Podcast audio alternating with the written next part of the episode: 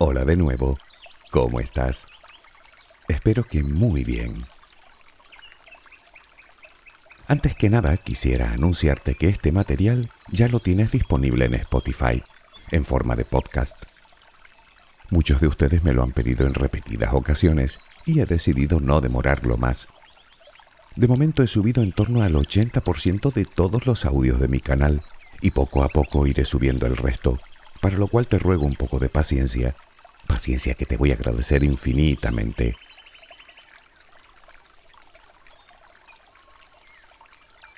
Precisamente el audio de hoy viene a ser también algo así como el pago de una deuda, habida cuenta de las veces que me han pedido que hable de ello. La alimentación saludable es algo que te recomiendo muy habitualmente audio tras audio, obviamente en los que hablamos de salud, tanto física como emocional. Y no es un capricho mío. De hecho, no lo haría si no fuera porque así te lo recomiendan todos los especialistas del mundo. Comer de forma sana y equilibrada. Pero, ¿qué sabemos de eso?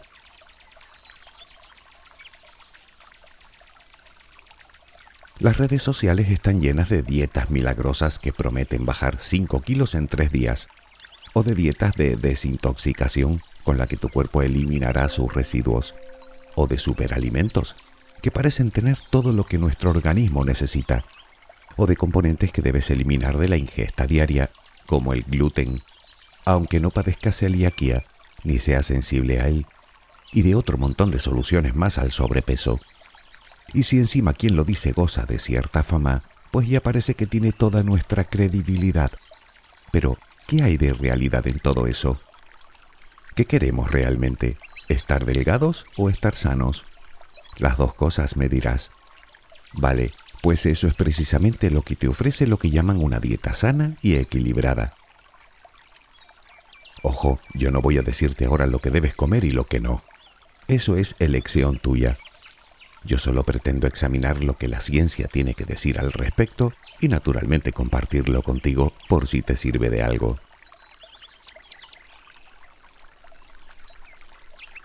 Reflexionando sobre este tema, me di cuenta de que en el colegio nos enseñan a leer, a escribir, nos enseñan historia, aritmética, geografía y un montón de cosas más que son importantes para comenzar a crear nuestro acervo cultural y desenvolvernos en la vida por supuesto, pero algo que hacemos varias veces al día y de lo que depende directamente nuestra salud, incluso nuestra longevidad, como es la alimentación, poca cosa.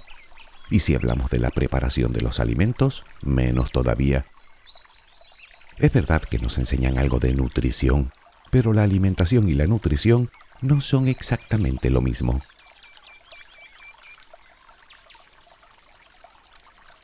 Por un lado, la nutrición es un acto involuntario. Digamos que es lo que hace nuestro organismo con los alimentos que ingerimos. Mediante diversos procesos de absorción, asimilación y transformación de esos alimentos, logramos mantener un buen funcionamiento del cuerpo y reparar las zonas dañadas. ¿O no? Porque para que todo eso suceda, es obvio que debemos proporcionar a nuestro organismo todo lo necesario, es decir, alimentarnos de forma correcta.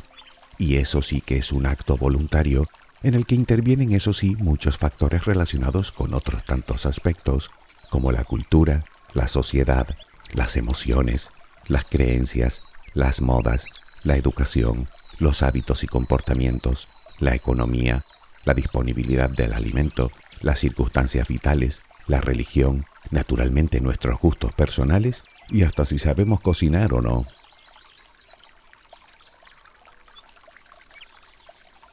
Después de esto, la pregunta que nos hacemos es, ¿a qué nos referimos exactamente cuando hablamos de una alimentación sana y equilibrada? Bueno, tal vez deberíamos comenzar por conocer lo que necesita nuestro cuerpo. De forma muy resumida, existen seis clases de nutrientes que son esenciales para nuestro organismo y desde luego fundamentales para llevar una vida saludable. A saber, las grasas o también llamados lípidos, los carbohidratos, las proteínas, las vitaminas, los minerales y por supuesto el agua. Estos nutrientes cumplen varias funciones. Algunos nos proveen de energía, otros son formadores o también llamados plásticos es decir, que nos aportan los materiales necesarios para formar y reparar tejidos, y otros son reguladores, que se encargan de regular las funciones de nuestro cuerpo. Y resulta que los necesitamos todos. La falta o el exceso de ellos se relaciona con numerosas enfermedades que van desde el exceso de peso hasta la anemia, problemas de crecimiento en el caso de los niños, enfermedades del sistema nervioso, tensión alta, enfermedades cardiovasculares, problemas en los huesos, articulaciones y músculos, y un sinfín de patologías más. De ahí que sea tan importante que nuestra dieta contenga todos esos nutrientes y en las cantidades correctas.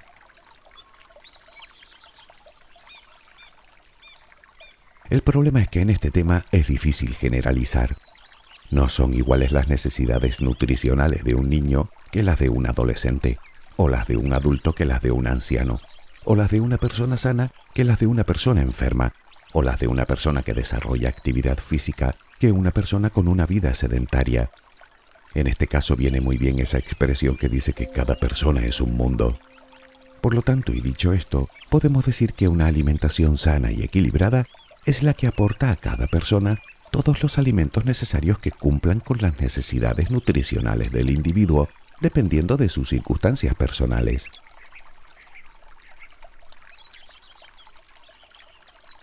Lo podemos decir de otro modo. Para poder decir que nos alimentamos de forma sana y equilibrada, nuestra alimentación debe cumplir tres requisitos fundamentales, por así decirlo.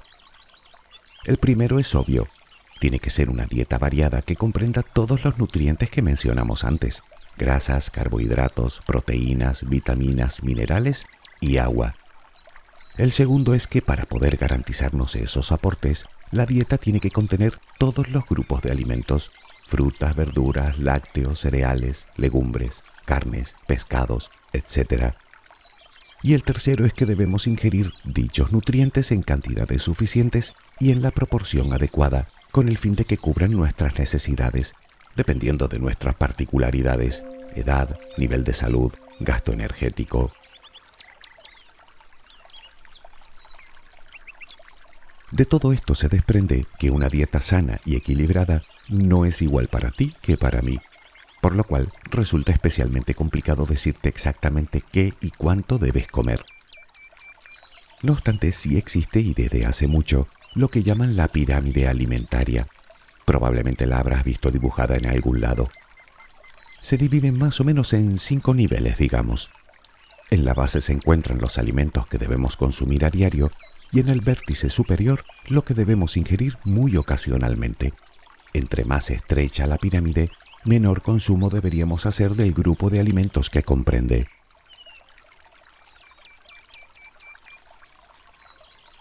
En la zona más baja de la pirámide, es decir, entre los alimentos diarios, se encuentran los hidratos de carbono, el pan, los cereales, la pasta, el arroz, las papas, es decir, energía pura.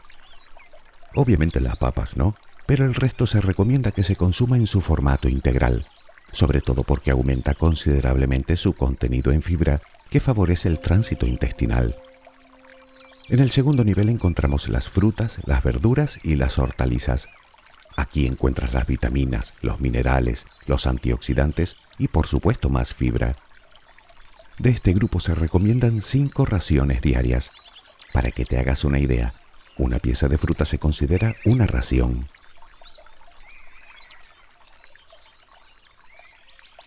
Si seguimos subiendo aparecen los lácteos bajos en grasas, es decir, desnatados o semidesnatados, las carnes blancas como el ave y el conejo, pescados, legumbres, los huevos y los frutos secos. Estos también deberían ser consumidos, si no a diario, sí regularmente, unas dos o tres veces por semana. A continuación, en el cuarto nivel, aparecen los alimentos que debemos consumir ocasionalmente y de forma moderada. Y de hecho los podemos suprimir de nuestra dieta si lo creemos oportuno, pues en los tres niveles anteriores está todo lo que necesitamos. Hablamos de las carnes rojas, los embutidos y los alimentos procesados. No obstante, esto es como todo. Si lo consumimos muy de vez en cuando no nos va a hacer daño. Todos los días, sí, y mucho. Por último, en el vértice superior encontramos los alimentos ricos en azúcar, en sal y en grasas saturadas. De estos, no solo se recomienda su consumo de forma muy ocasional, sino que eliminándolos de nuestra dieta saldremos ganando, puesto que su nivel de nutrientes es muy escaso. Son las llamadas calorías vacías. Entre ellos nos encontramos con todo tipo de dulces, comidas preparadas o precocinadas, bollería industrial, esa que le damos a los niños y que anuncian en televisión como la merienda perfecta. Veneno más bien. ¿Sabías que el azúcar es siete veces más adictivo que la heroína?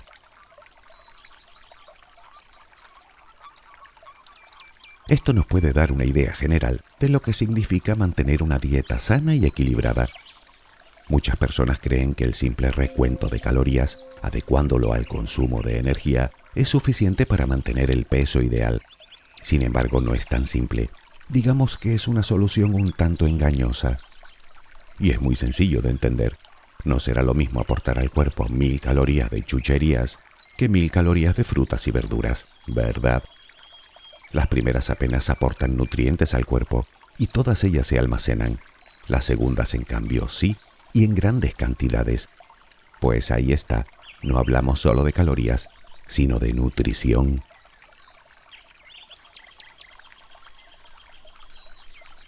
Esto me lleva a hablar de los superalimentos, tan de moda en estos tiempos. ¿Qué dice la ciencia sobre ellos? Pues bien, la ciencia lo que dice es que hay que comer de todo, no existen los superalimentos y desde luego no hay forma de mantener una buena salud comiendo solo de una cosa. Para que te hagas una idea, nuestro cuerpo necesita del orden de 15 minerales esenciales distintos, naturalmente en proporciones muy diferentes, desde el hierro y el calcio hasta el magnesio y el cromo. La falta importante de alguno de ellos puede tener graves consecuencias para nuestro organismo. Pues bien, ningún alimento los contiene todos y eso solo con los minerales. Lo mismo sucede con las vitaminas, con las proteínas, etc. De hecho, a todo esto existe solo una excepción, la leche materna, para el bebé y solo en sus primeros meses de vida. Necesitamos comer de todo. Una dieta bien balanceada es la que nos permite mantener una buena salud física y mental. Y desde luego, es la que mejor consigue situarnos en nuestro peso ideal.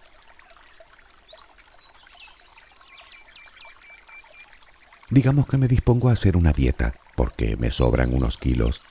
¿Qué hago? Bien, teniendo en cuenta que las necesidades nutricionales varían en cada persona, seguir la dieta de otro de poco me va a servir. ¿Y qué hay de las dietas milagro?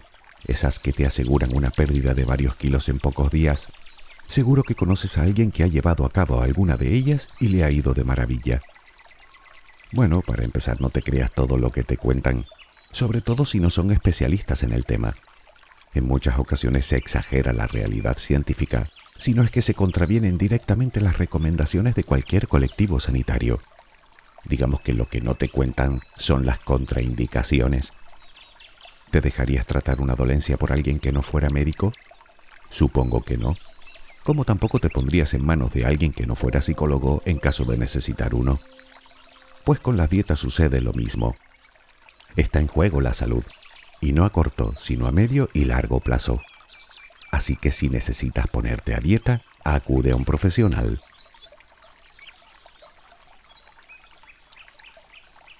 Verás, las dietas milagrosas no existen, ni existen tampoco los productos dietéticos con propiedades extraordinarias. Muchos de ellos son simples aportes que no necesitarías si tu alimentación fuera la correcta. En realidad no hay alimentos buenos o malos, si la proporción entre ellos es la apropiada. Por otro lado, un solo alimento, sea el que sea, jamás va a transformar tu cuerpo ni tu salud, y mucho menos si solo te alimentas de él. Y no vale tomar suplementos con los nutrientes que faltan. El cuerpo necesita comer, digerir, metabolizar. Como tampoco vas a conseguir nada eliminando un grupo de alimentos de los considerados importantes de tu dieta, como te decía, puede que no veas los problemas a corto plazo, puede incluso que logres bajar algún kilo, pero toda la ciencia te advierte de que ese tipo de dietas pueden provocarte enfermedades a medio y largo plazo. Y eso sin contar el efecto rebote, lo que puede desembocar en problemas no solo físicos, sino también psicológicos, e incluso desencadenar algún trastorno alimentario como la anorexia o la bulimia. Y por cierto, si estás pensando en esas dietas de desintoxicación, te adelanto que nuestro organismo ya cuenta con amplios sistemas de depuración de toxinas, empezando por los riñones y terminando por la simple sudoración. Aliméntate bien y come de todo, y deja que el cuerpo haga su trabajo. Hablábamos antes del gluten. Ya que lo mencionamos, déjame decirte algo sobre él. Se trata de un grupo de proteínas que se encuentra en el 80% de los cereales y es la que, entre otras cosas, le da la textura al pan. Y por cierto, no engorda. Obviamente dicha proteína hay que metabolizarla, algo que los celíacos no pueden hacer. Por eso la deben eliminar de la ingesta. El problema es que para que un pan, por ejemplo, elaborado con una harina sin gluten, tenga el mismo aspecto que uno que sí lo tiene, se le añaden otros aditivos que lo único que consiguen es un pan más calórico y menos saludable. Algo que por cierto tampoco te cuentan. De hecho, el problema va más allá, porque si yo, que no soy celíaco ni soy sensible al gluten, dejo de ingerirlo, puede llegar el momento en el que ya no pueda digerir dicha proteína y termine padeciendo precisamente eso, celiaquía. Y exactamente lo mismo puede suceder si eliminas de tu dieta la lactosa sin ser intolerante a ella.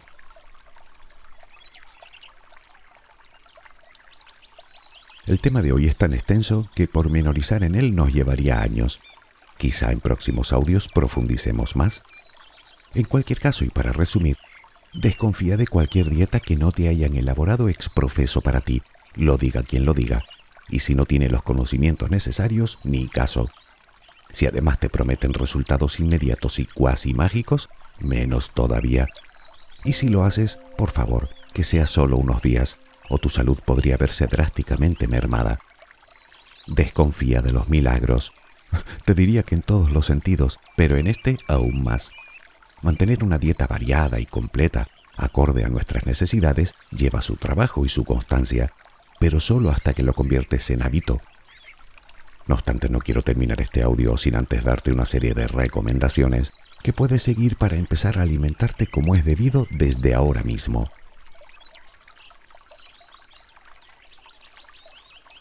Para empezar, desayuna. A ser posible, pan o cereales, lácteos y frutas. Necesitas empezar el día con energía. Realiza cuatro o cinco comidas al día en horarios regulares. Come despacio, masticando adecuadamente. Recuerda que la digestión comienza en la boca. Tómate tu tiempo y hazlo con toda la tranquilidad que te sea posible.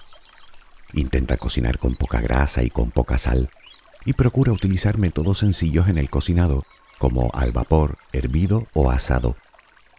Modera el consumo de carnes rojas, de grasas saturadas, de embutidos, de pastelería, de bollería y de toda clase de azúcares, incluidos los de las bebidas, al igual que la comida precocinada y las llamadas comidas rápidas.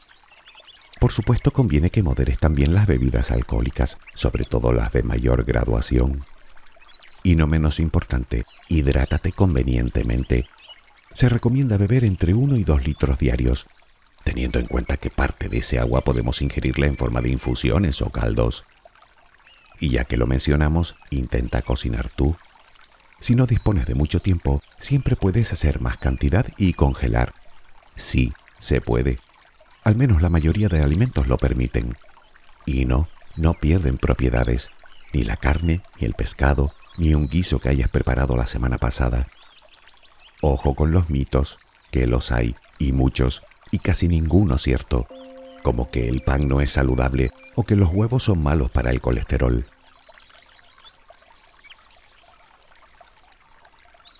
Alimentación sana y equilibrada y algo de ejercicio físico. ¿Quieres milagros? Pues estas dos cosas combinadas son milagrosas.